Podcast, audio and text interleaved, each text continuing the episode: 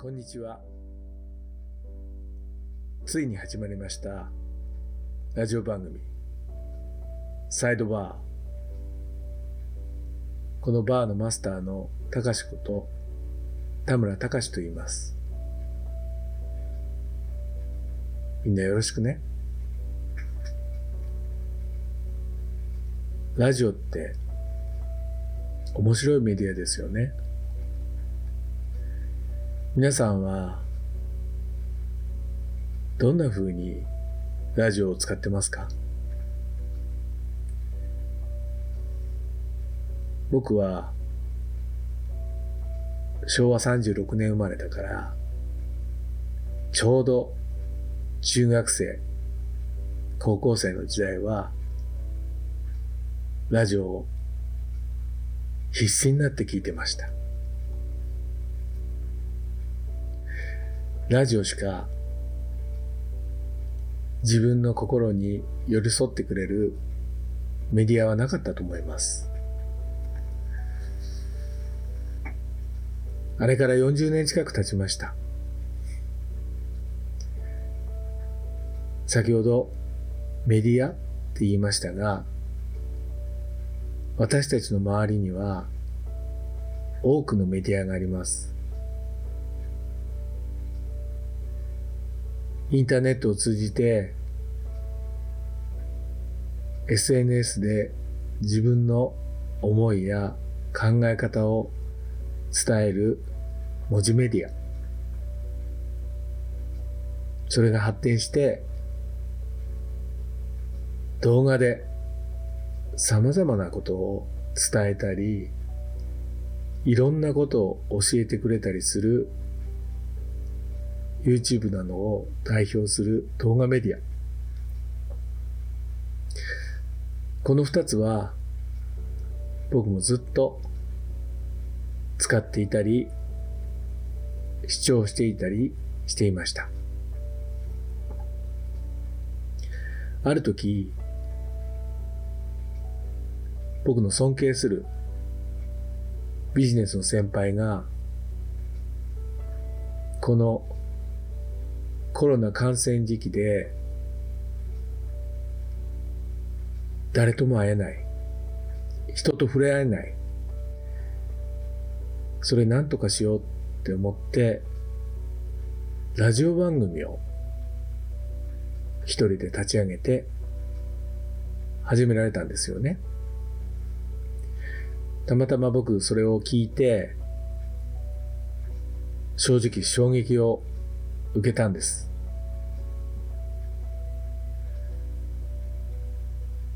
声を代表にするメディアって素敵だなって思いました。その時直感で自分もやってみたいなって本当に思ったんです。それから約一週間、いろいろ調べて、ようやくこうやって配信できるようになりました。皆さんよろしくお願いします。このサイドバーというラジオステーションは、オーナーである僕が勝手に作ったメディアです。誰が聞いてくれるかは、まだまだわかりません。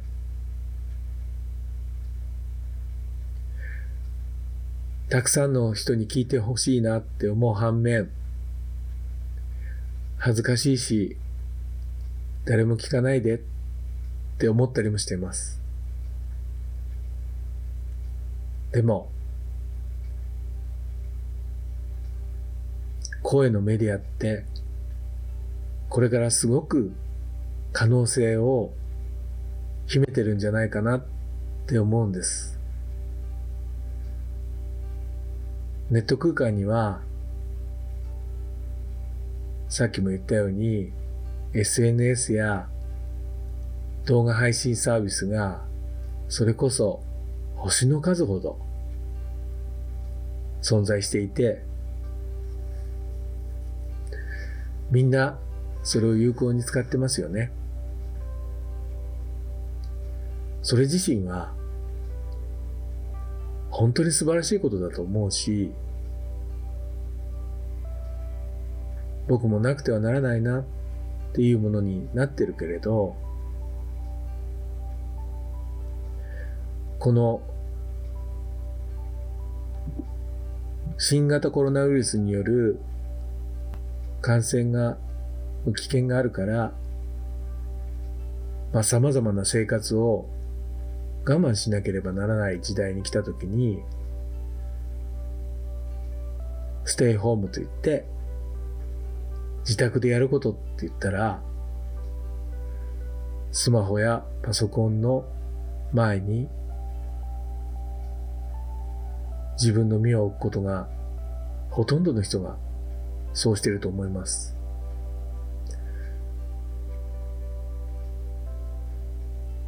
パソコンの画面からは様々なメディアがあって、自分自身が自分で好きな時間にそれを選ぶことができる。それって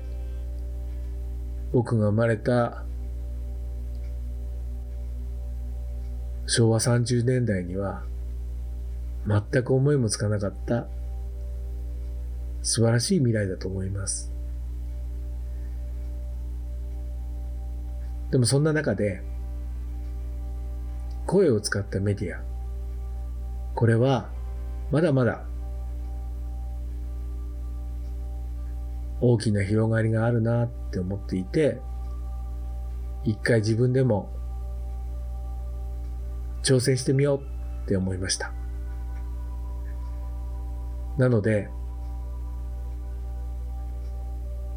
田村隆が自分で作るラジオ番組、このサイドバーを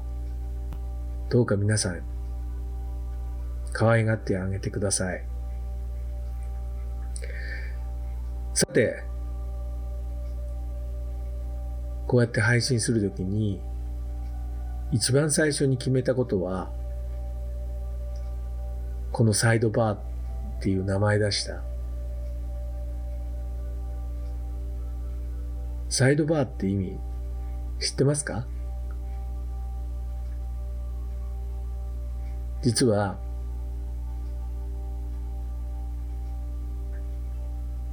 ホームページとか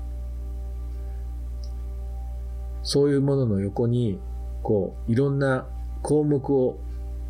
表すメニューがあるじゃないですか。あれをサイドバーって言うそうです。辞書で来ると、補足とか追記とかの意味があるんだって。でも、僕がこのサイドバーっていう名前にしようと思ったわけは、そんな意味で作ったわけじゃないんだ。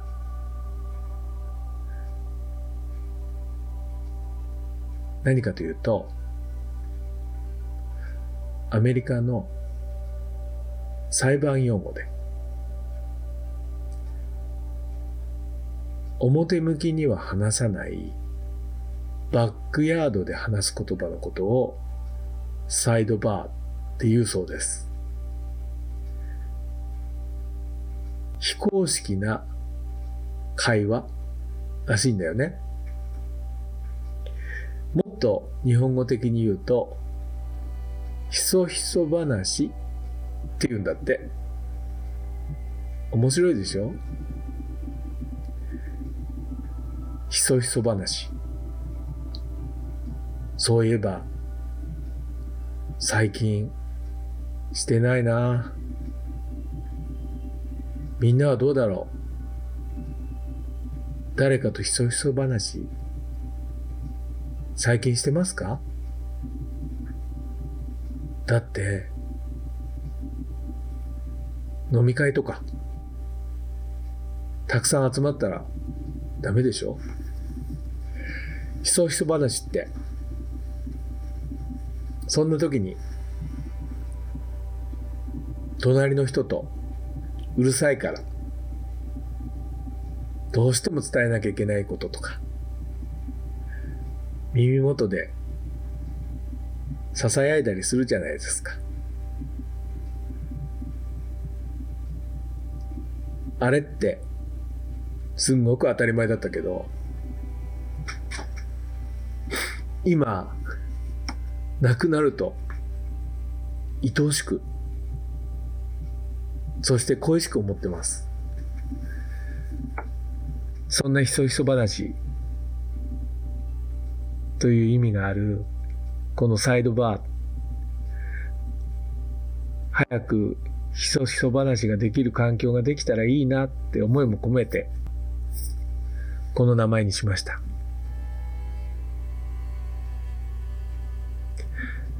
この声がどれくらいの方にお耳に届くかは僕も全く想像ついてません。でも、声だけでどのくらい伝えることができたらこの世界少し変わるのかもしれないなって思いました。多くを伝えることはできないかもしれないけど、ほんの一言でも、皆さんの心に引っかかるようなお話を提供できたらいいなって自分は思います。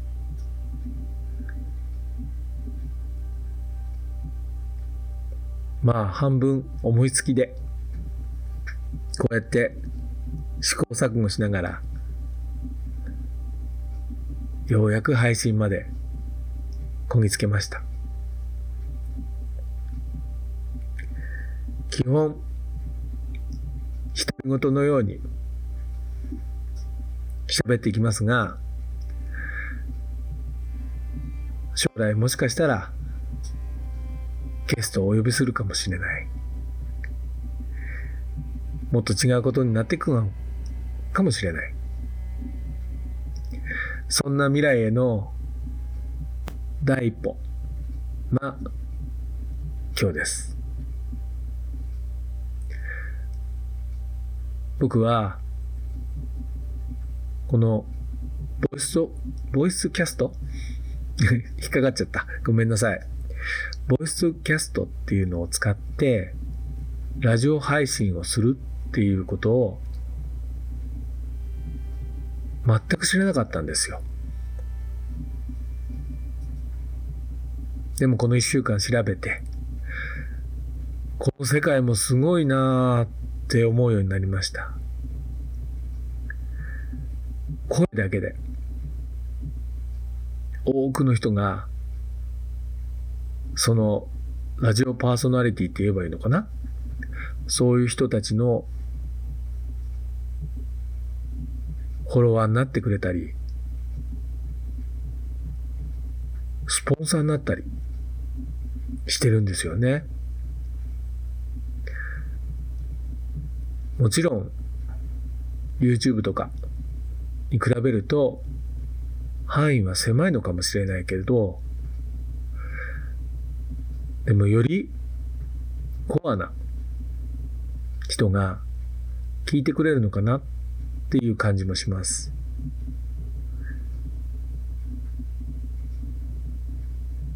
まあもちろん話す内容や伝わってくる情報によっては聞く側の好みもあるから何とも言えないけど、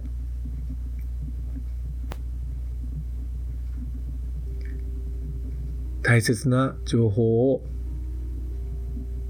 大切にしたのに届けるような、そんな思いで、しばらく、この時間を皆さんにいただきたいなと思ってます。さて、今日は第1回目なので、声について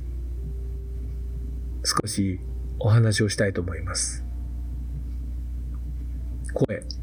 ボイス。いろんな言い方ありますけど、皆さんは、声ってどこから聞こえてくると思いますか？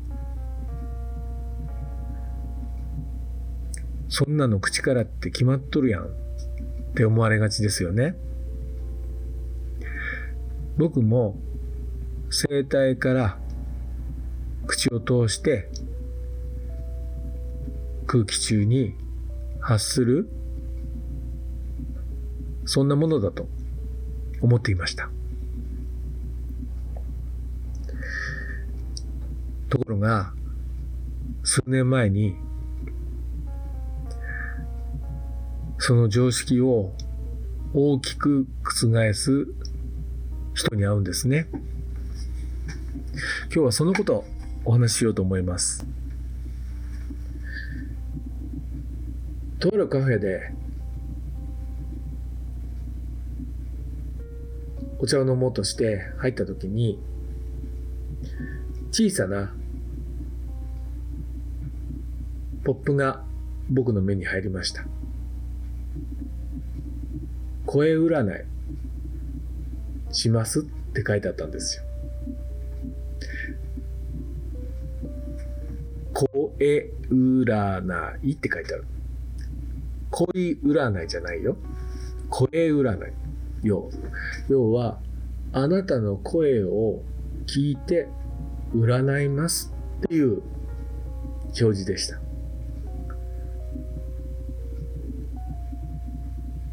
なんだこれと思った。で、とっても面白そうだった。そこのマスターに、声占い、やりたいんだけどって聞いたら、今日はちょうど後からその方が来るから、取り継いであげるねって言われて、やってもらったんです。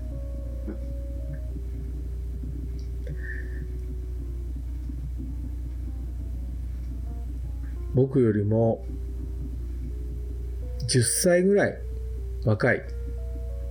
男性の方でした。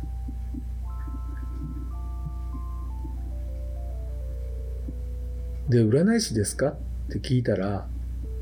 違います。私は役者なんですよ。っていう答えが返ってきた。そうです。演劇をされてる方だったんですね。この演劇をされている方っていうのは、みんなそうかもしれませんが、役を演じるときに、声の質をその役に合わせて変えているんだそうです。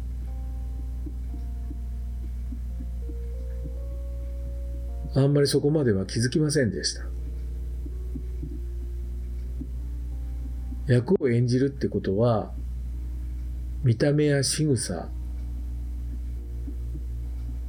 それから顔の表情とか、そういうことで演じるのかなって思ってたんですけど、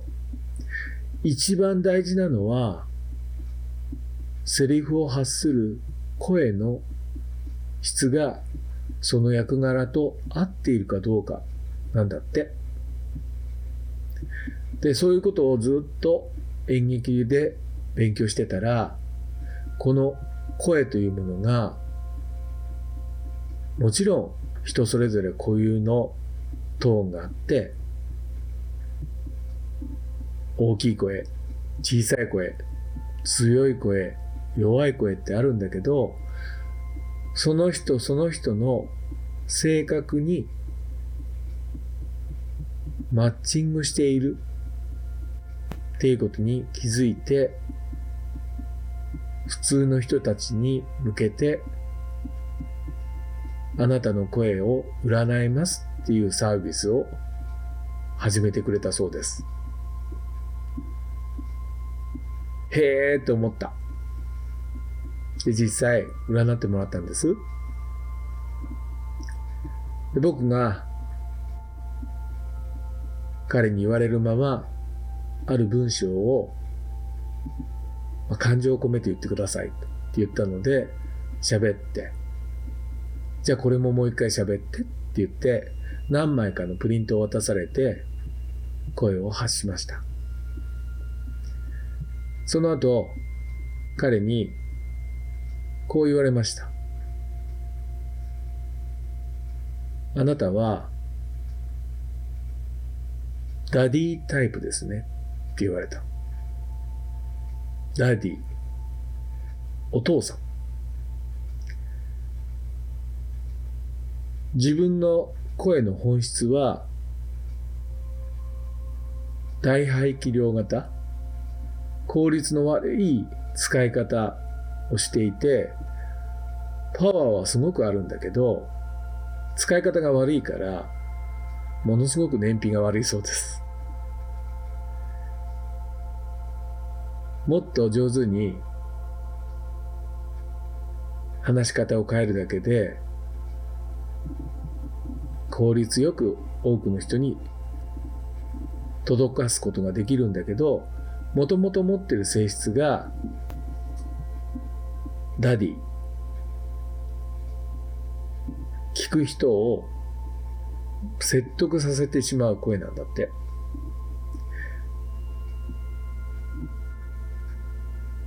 これにはいいも悪いもないんだけど、人は説得されてしまうっていうふうに僕の声を聞いて感じてしまうんだってさ。ビジネスやセミナーやそんな時はいいのかもしれませんが、そうじゃない友人関係や、恋人関係の場合だと、理屈っぽくて、うるさいっていう風な感じもするんだってさ。へえと思った。でも、僕の声の使い方は、効率は悪いんだけど、様々な部分で自分の体に反響させて、もともと持っている強さを丸くしてるんだってさ。それって自分で習得したんですかっていうふうにその占いの方に言われました。全く自分ではそんなこと考えたこともなかったんだけど、確かに、その時期は人前で喋ることがすごく増えて、自分の耳に入ってくる自分の声がすごく嫌で、こんな声で話されたら嫌だな、もっといい声にならないのかなっていうことを常々考えながら、でも毎週話さなきゃいけないそういう立場だったんで、こうしたらいいんじゃないかな、ああしたらいいんじゃないかなってことを必須に考えていた時期だったと思います。その思いが偶然自分の体の様々な部位に自分の声を反響させて外に出すというまあ、ある種、役者にしか特殊できない特殊技能？みたいなものを勝手に習得していたそうです。その話がすごく面白かった。そして理屈が通ってたなと思います。人間って彼が言うには声そのもののパーソナリティは変えることはできません。これは、その人の骨格や声帯の大きさ、えー、体の体格、口の大きさ、歯の並び、みたいなものに影響されるから、声というのは、その声質っていうものは変えようがないんだけど、その声の出し方はトレーニングによって変えることができる。聞きやすい声、説得されやすい声、納得してしまう声、様々な声があるんだけど、トレーニングである程度までは進化させることができるって、その彼は言っていた。もうその話すごく面白かった。そして最近そのことを思い出しました。何かと言ったらね、今こうやって新型コロナに対してまあ、様々な休業保障をしたり、政府はいろんな手を打ってくれていると思います。でも批判もある。そういえば、安倍さんが送ると言ったマスクはまだうちには来ないけど、そんなことを批判するつもりは全くありません。各々の立場で一生懸命やってることは間違いない。でも、なんであんなに遅いとかダメだとか役に立たないとかって言われ続けるんだろうなっって思ったら、ひょっとしたら安倍さんの声に原因があるんじゃないかなって思ったんです。みんな今度安倍さんの声を注目して聞いてみて。やや甲高い。それから話し方が早い。もし、この二つを、甲高い声を、多分スピードを落とすだけでだいぶ違うと思うんだけど、それだけで説得力増すような気するんだよね。代表的に反対の例を言うと、小池東京都知事か。この人はもともとキャスターだったから、自分の声の使い方、さすがだなって思いますね。自分の声がどのような聞いてくれる人に影響を与えるかをちゃんと知った語り方をされてると思います。これね、内容は置いといて、語り方、声の質で、これほどまで違うのかもしれないなって感じました。皆さんも自分の声を磨くっていうことを、これからは多分すごく大事になってくるんじゃないかなって思います。声磨くって、一言で言うと難しそうな感じするかもしれないけど、声そのものは変えなくても、話すスピードだと思います。このスピードを遅くすればいいのか、速くすればいいのかは、一回録音してみて、スピード変えて何パターンか喋ってみるといいと思うよ。基本的にビジネスシーンで使うときは、スピードはややゆっくりの方がいい場合が多いんだけど、唯一例外があって、テレビショッピングのようだ。ああいう番組の声って、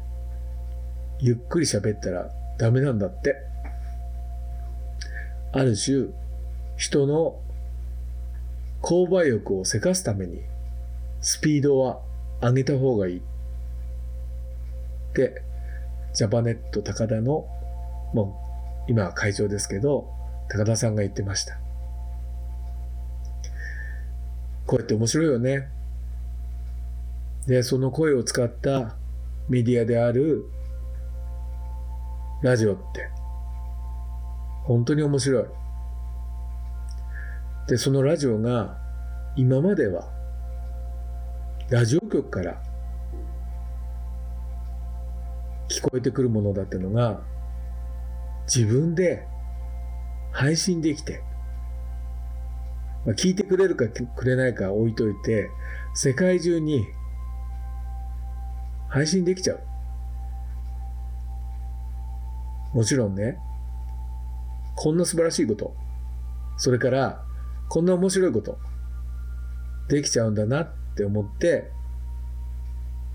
今日こうやって第1回目のラジオをやってみようと思いました。これからは多分週に1回ぐらいのタイミングだと思うんだけど、日頃僕が思っているようなことを30分ぐらいの時間をいただいて皆さんに届けることができたらいいなって思ってます。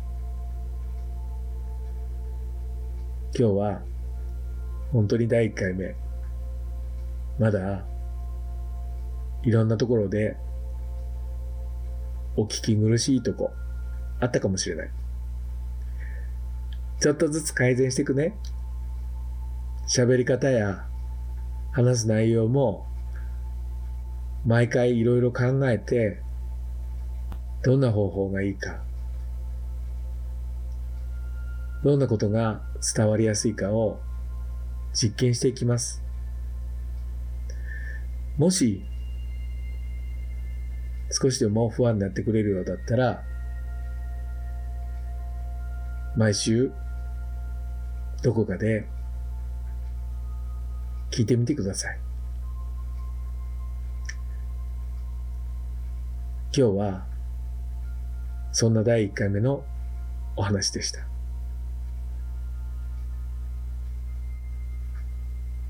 これで終わるね。ありがとう。また会いましょう。さようなら。